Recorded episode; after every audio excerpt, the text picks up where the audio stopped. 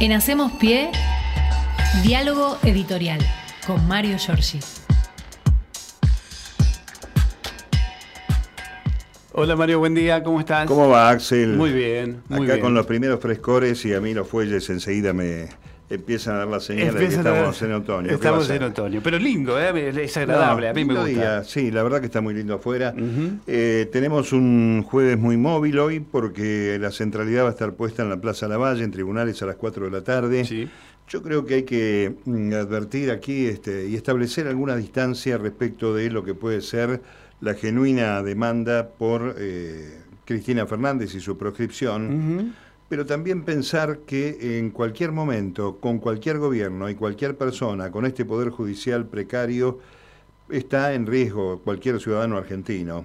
Así que me parece que la movilización de hoy, más allá de que tiene ese objetivo de este, ir contra la proscripción de la vicepresidenta de la Nación y este, democratizar la justicia, hay que mirarlo con una este, vista, un horizonte más amplio, porque le puede pasar a un gobierno, Dios no permita, de Milei o de Macri, que esta justicia, eh, enojada o entongada con el poder real, cuando no le guste algo, termine jugando para sus patrones, porque son cuatro personajes siniestros. Y un dato que no sé si lo contamos siempre, ninguno de los este, ministros de la Corte fueron jueces. Ninguno se desempeñó Es como cierto, juez. claro. Son todos abogados que siguieron y tienen sus curros, este, como el caso de Rosencrantz, pero jamás impartieron justicia. Defendieron, o en todo caso, este, fueron querellantes, pero nunca fueron jueces. Maqueda fue senador, Claro. Lorenzetti fue abogado. Rosati fue intendente de Santa Fe, y, este, algunos fueron docentes y Rosenkrantz directamente un delincuente. Por eso este, me parece que mm, este, la marcha de hoy tiene que estar dirigida efectivamente a reclamar que eh, se democratice el Poder Judicial en forma definitiva, que haya jueces probos y no este, inclinando la balanza para uno u otro lado. Creo que esto hay que decirlo también este, taxativamente. No es que está buscando el peronismo jueces propios eh, o el Frente de Todos, sino lo que está buscando aquí es que no haya este, parcialidad. Como la que ha habido eh, en, en torno del poder real. Porque en todo caso, este, mm, Bullrich, Milei, Larreta, Macri, son títeres del poder real que representan intereses de ese sector de la derecha. ¿Pueden llegar a ser gobierno? Sí. Lo que hay que este, inculcarle a los compañeros, a las compañeras, a la sociedad en general, es este, que no vamos a estar mejor con un gobierno de derecha. Ya lo están contando. Ayer le llenaron los oídos de alegría a los empresarios. Y el término dinamitar, el término dinamitar empleado por Mauricio Macri, o dinamitar a medias, un término que ya empleó cuando quiso destruir Astilleros Río Santiago. Hay que dinamitar Astilleros Río Santiago. Sí.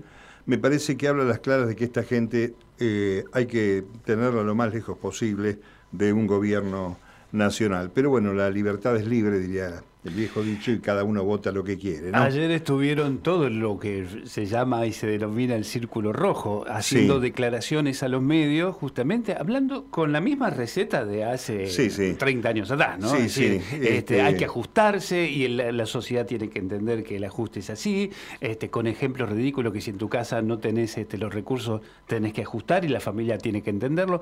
Bueno, realmente llama la atención y preocupa. Y es doloroso pensar que sectores jóvenes eh, caigan en este, esa supuesta, presunta, falsa rebeldía de un este, personaje, para mí, este, con alguna situación mental rara, como es Milei, que mm, este, asusta incluso al sector eh, o a una parte del círculo rojo, ¿eh? Sí. porque estos son monos con navajas, estos personajes son bolsonaros potenciales, Claro. o peor aún, Zelensky, el presidente de Ucrania, ¿no? el tipo que generó Sí. eh, esta situación eh, mundial compleja.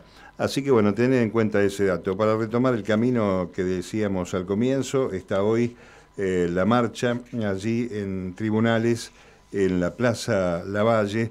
Eh, creo que va a ser muy sencillo, va a ser un acto mm, con la participación de algunos dirigentes, creo que va a hablar Yasky, Vanessa Siley, y va a cerrar el gobernador de la provincia, Axel Kisilov.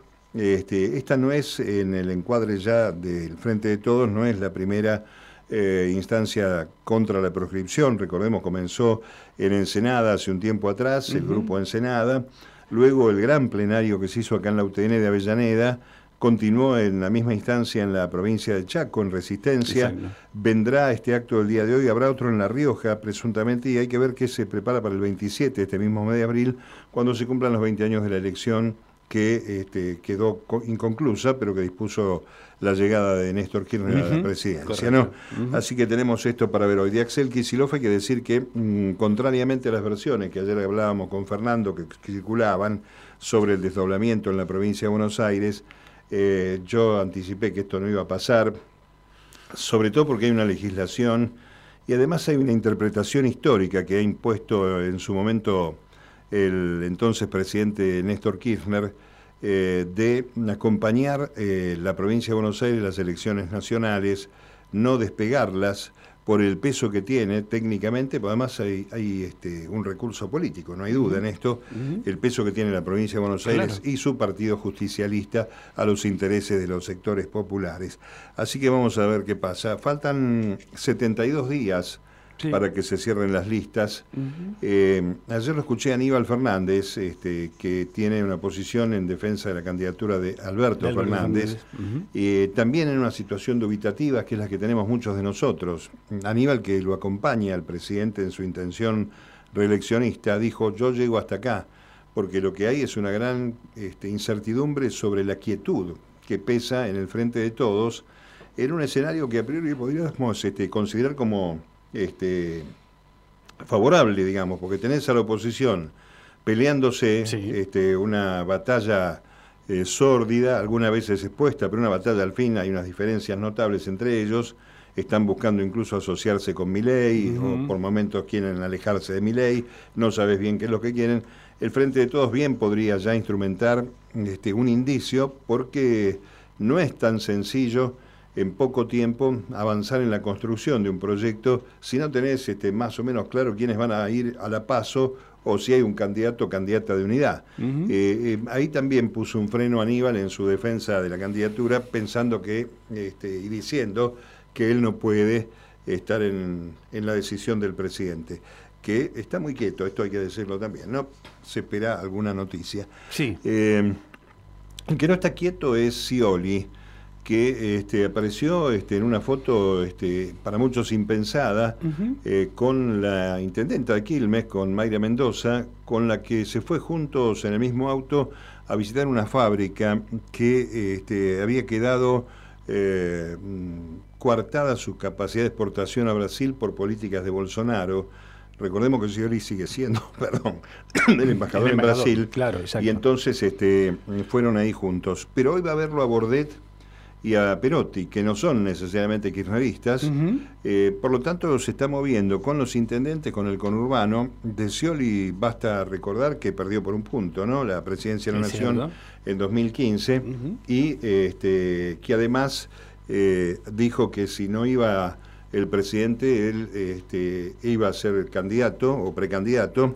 Sin embargo, sin que esto suceda, frente al silencio del presidente, Scioli está recorriendo el conurbano, las provincias, como vemos, eh, llevando este, su proyecto, imagino. Cerca de, de, Scioli, si es que se puede llamar ciolismo, están señalando que está haciendo un trabajo efectivamente de precandidato a la espera de que se produzcan distintos sucesos. Eh, yo vuelvo a insistir con una idea que me parece que en la que tenemos que coincidir, que la que va a ordenar esto es Cristina Fernández, ¿no? Cuando hable y diga no soy, soy, este, tal vez este, vaya a la provincia, pero que defina, porque es el gran ordenador de este espacio, este, a diferencia de lo que sostiene Alberto Fernández, que este, no ha llegado nunca a ser el conductor porque no ha querido, no ha podido saber cuál es la cuestión.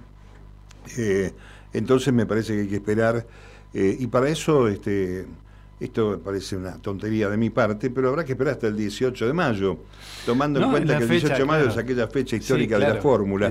Eh, o tal vez antes, pero de todas maneras, este, por tomar con alguna sonrisa ese, ese recuerdo. Lo que hay que decir con relación a este, el acto de hoy, ahora que me acuerdo, que no va a estar ni Guado de Pedro ni Máximo Kirchner. Máximo anda por la Patagonia. El diputado ayer estuvo en el lanzamiento del último tramo de la campaña para el candidato intendente de Trelew, que es un hombre de la Cámpora, y este, allí volvió a tener críticas para Juntos por el Cambio y señaló una frase también muy contundente. Trelew es una ciudad que tiene mucho índice de pobreza, como buena parte del país también, digamos, pero a veces en esos lugares el tema de la pobreza o la falta de trabajo duele más. En la Patagonia vivir siempre es mucho más caro. Y dijo, el Frente de Todos no vino para esto. Este, una frase bastante dura contra este, la política que este, viene desarrollando críticamente desde su salida de la presidencia del bloque tras el acuerdo con el Fondo Monetario. Bueno, eso por un lado en el aspecto político. Eh, desde el punto de vista de la actividad de hoy, hay que decir que finalmente va a haber primera sesión del año en el Congreso de la Nación, en el Senado, eh, que con diferencias porque los eh, senadores de Cuyo no quieren la ley de alcohol cero. Es raro esto, ¿no? Eh, ya lo hemos hablado tantas veces, pero lo cierto es que va a salir la ley, seguramente van, van a aprobar, y todos los proyectos que estaban trabados allí, los de la discapacidad, la ley Lucio, en fin, este, las cardiopatías en el congénitas, en el caso de los chiquitos, el tema de las enfermerías, que hoy vuelven a tener un conflicto con la reta. Exacto. Descarado, por cierto, ¿no? Eh, vamos a ver qué pasa. Hablando de la ciudad de Buenos Aires, este, la reta eh, hoy salió a dar una noticia media rara para los, para los inquilinos.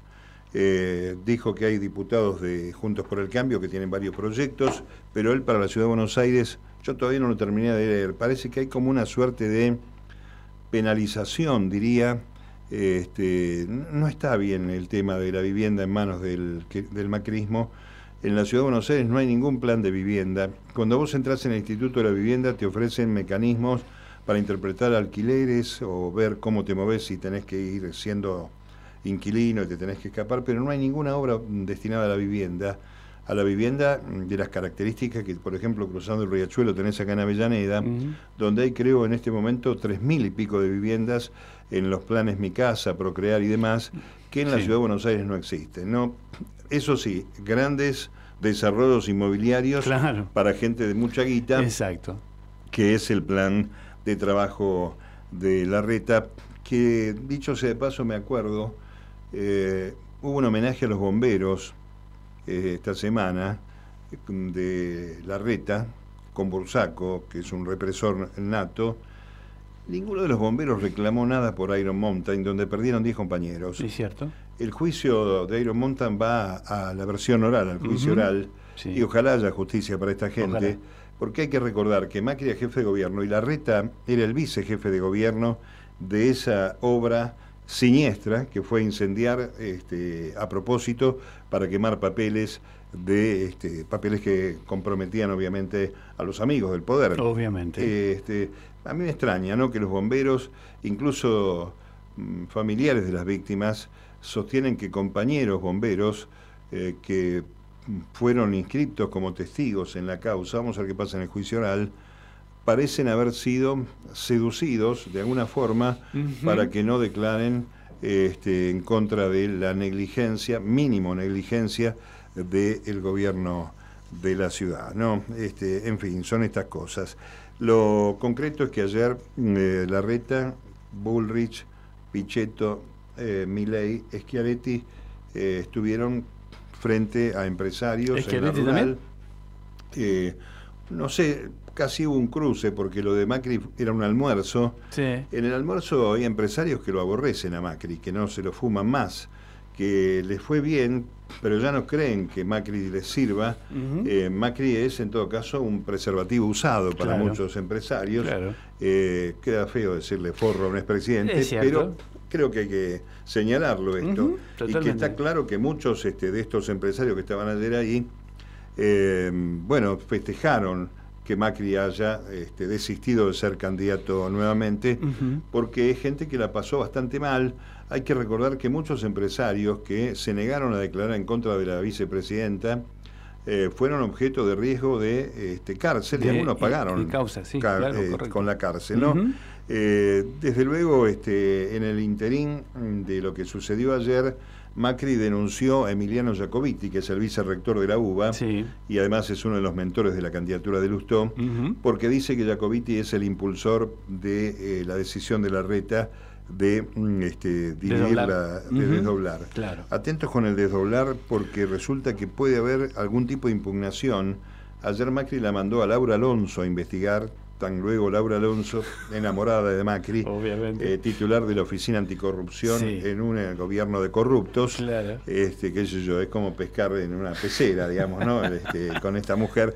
Eh, mm, parece que la oficialización del cronograma electoral para las PASO depende de un organismo que se creó en el año 2018, que es el Instituto de Gestión Electoral, IGE, eh, recientemente creado. ¿Qué pasa con esto? Este, hay que decir que el IGE está bajo la conducción de un tipo que se llama Ezio Emiliosi, quien fue antes director electoral del gobierno de la ciudad y estuvo a cargo de la implementación de la boleta única electrónica en el año 2015, aquella boleta tan cuestionada. tal cual.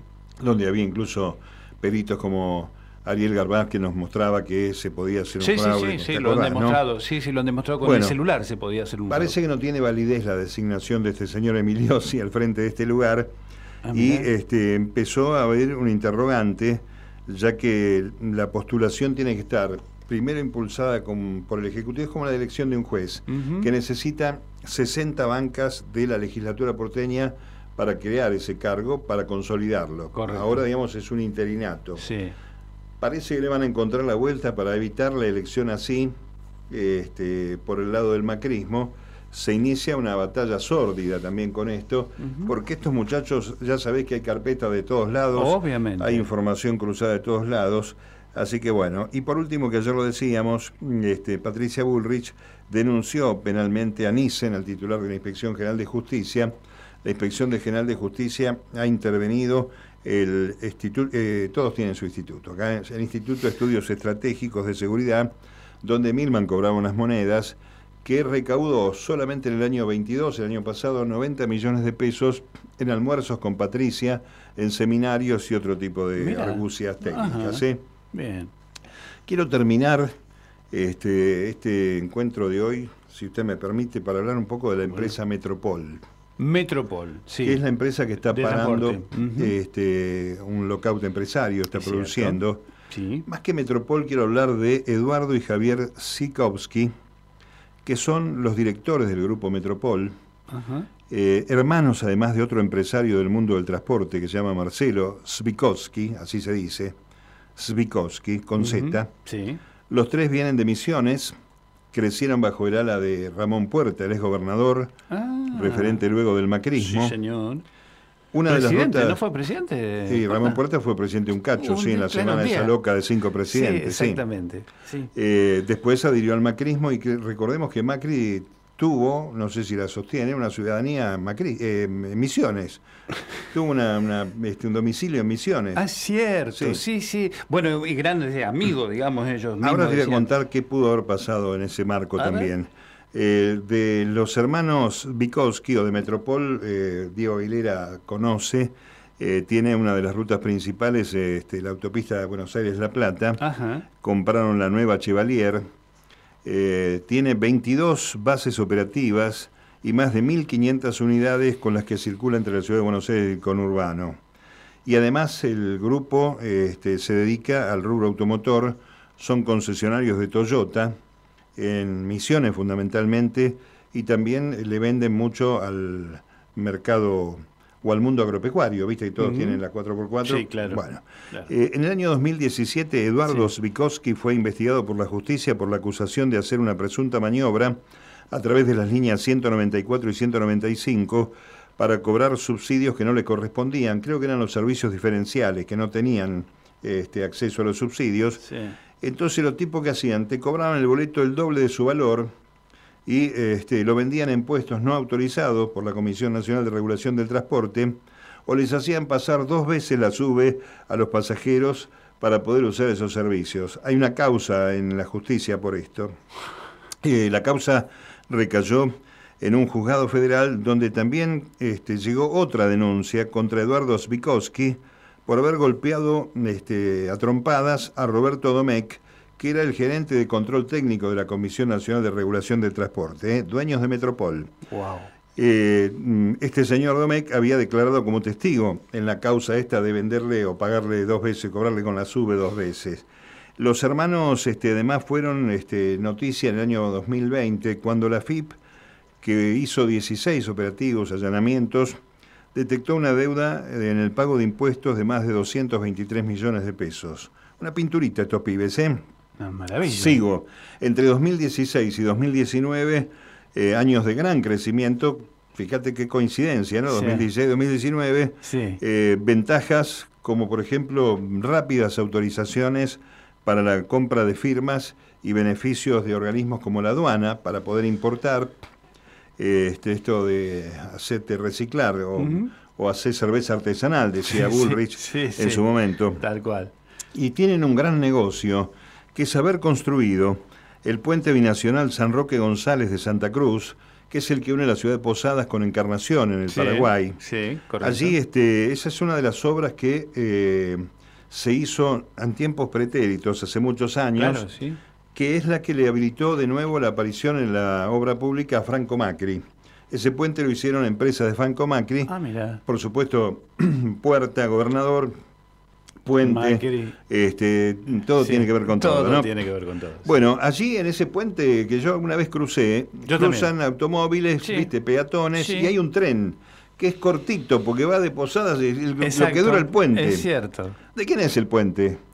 No. De Marcelo Zwickowski, el otro de los hermanos, que quedó con el control del mismo puente este, y el tren, así como todo el transporte de colectivos en la ciudad de Posadas, este, inclusive lo desplazó a sus propios hermanos.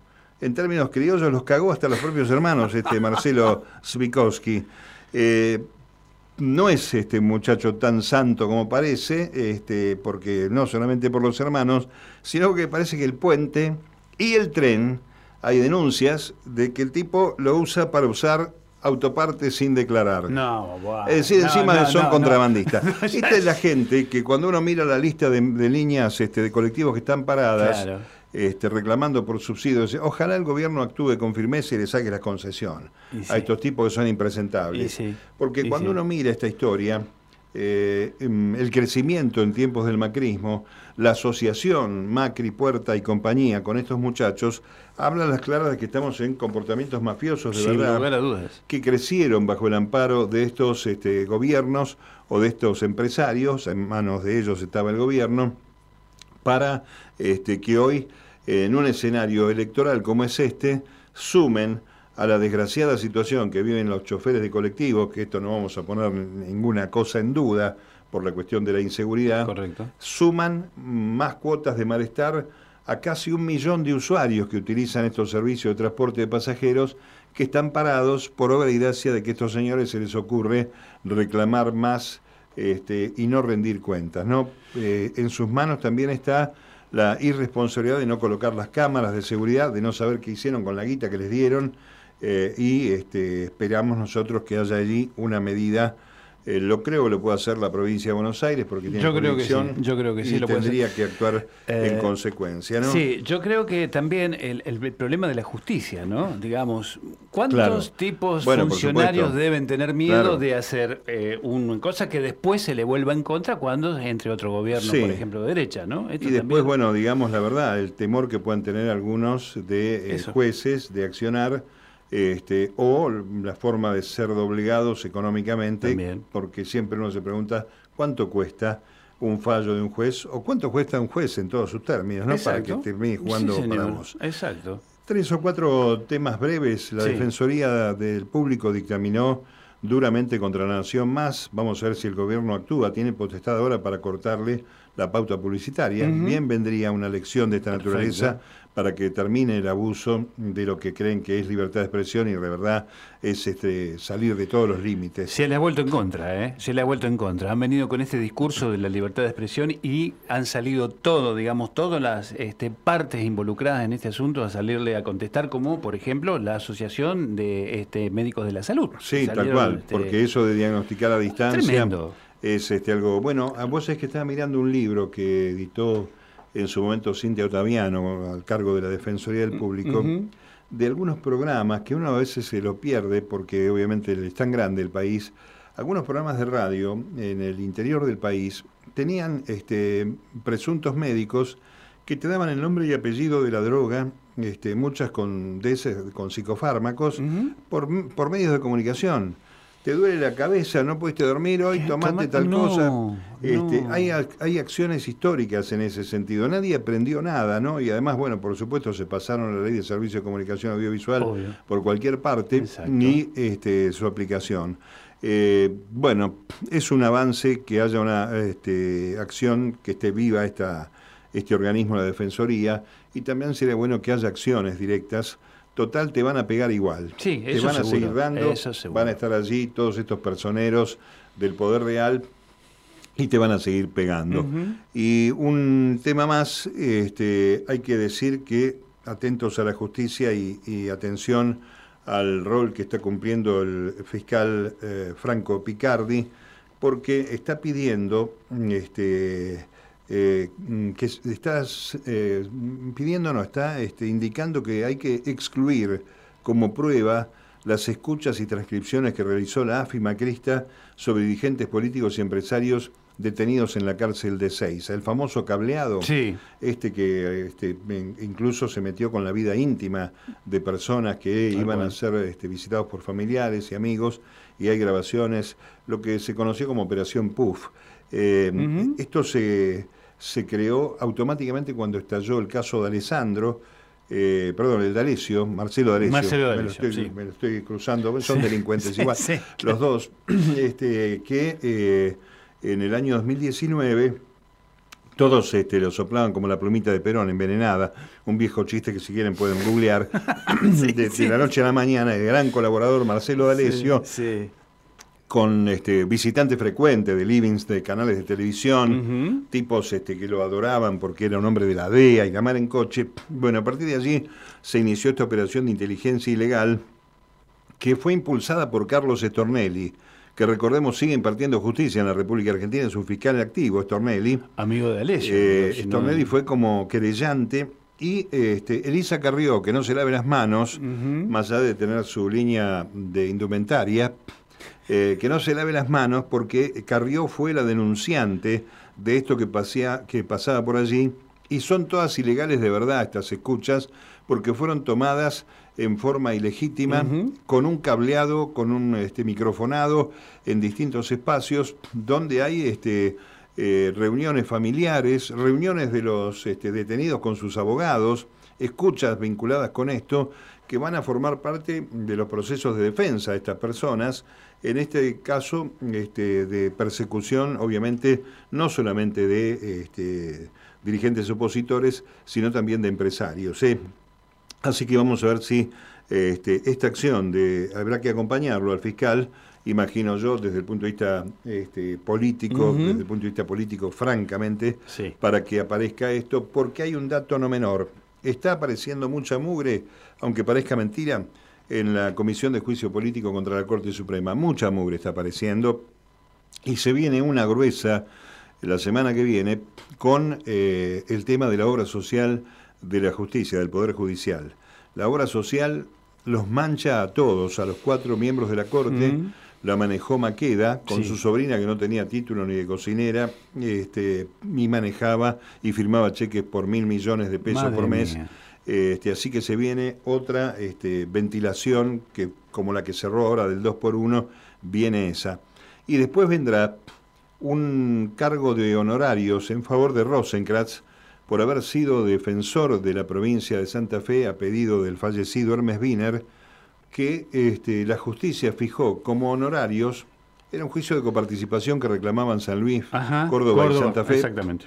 Eh, que salió favorable a las provincias y que tuvo mandato el gobierno de hacer frente y pagar. Sí. ¿Cuántos son los honorarios de Carlos Rosenkrantz, ministro de la Corte, que tiene que dictaminar en función de los honorarios del abogado Rosenkrantz? Sí. Vicepresidente de la Corte, abogado. ¿Cuántos son? ¿Saben qué número es? No tengo los honorarios. Pero... 18 mil millones de pesos. 18 mil. 18 mil millones de pesos. Ah, bien. Eh, así que este, Ah, bien. estamos en manos No, de un sí. grupo, de un cuarteto de delincuentes. Sí, claro. Consideró que habiendo cumplido cinco años en la Corte Suprema, ya no tenía que despegarse de sus históricos clientes y volvió, a pesar de que lo había hecho en las sombras también, Claro. volvió a participar en juicios que maneja su estudio. Eh, siendo presidente de la Corte Ah, un Suprema. Si hay bochorno. algo que decir con esto es que son este, impunes Sí. y que están sosteniendo este, su acción delictiva eh, ilegal absolutamente desde eh, la conducción del Poder Judicial, uno de los poderes de la República. Así que todos estos republicanos que se rasgan las vestiduras, Sí. Los tipos que quieren privatizar el Banco Central, que no quieren cobrarle impuestos, como les dijeron ayer los empresarios, Que no quieren- cuando no cobren impuestos y no puedan pagar los sueldos de los cuatro estúpidos que consiguieron que los acompañen en su gobierno, te la voy a oír. eh. Basta de la mentira, estemos muy atentos a esto. Creo que nuestra actividad chiquita, no podemos empatarle nunca a los hegemónicos, No, claro. pero tiene que sembrar una dosis de cordura en muchos ciudadanos argentinos. ¿no? Esperemos que sí. Esperemos que sí. La seguimos mañana. Mañana, Mario, gracias, ¿eh? En Hacemos Pie, diálogo editorial con Mario Giorgi.